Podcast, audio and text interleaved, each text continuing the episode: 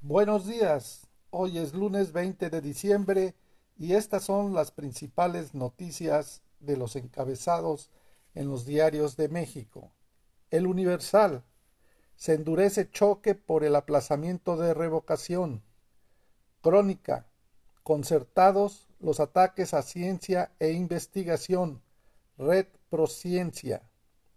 La razón. Descentralización lenta. Solo cinco de 32 dependencias con avances. Ovaciones. Hospitales llenos. Casos y muertes en enero. Fauci. Contrarréplica. Chocan 4T y opositores. Morena va por juicio político contra consejeros. Uno más uno. Cámara de Diputados consideró violatorio aplazar revocación de mandato. Reforma. Presionan al INE con gobernadores. La jornada. Fiscalía General de la República indaga a hermana y cuñado de Collado por lavado. Milenio.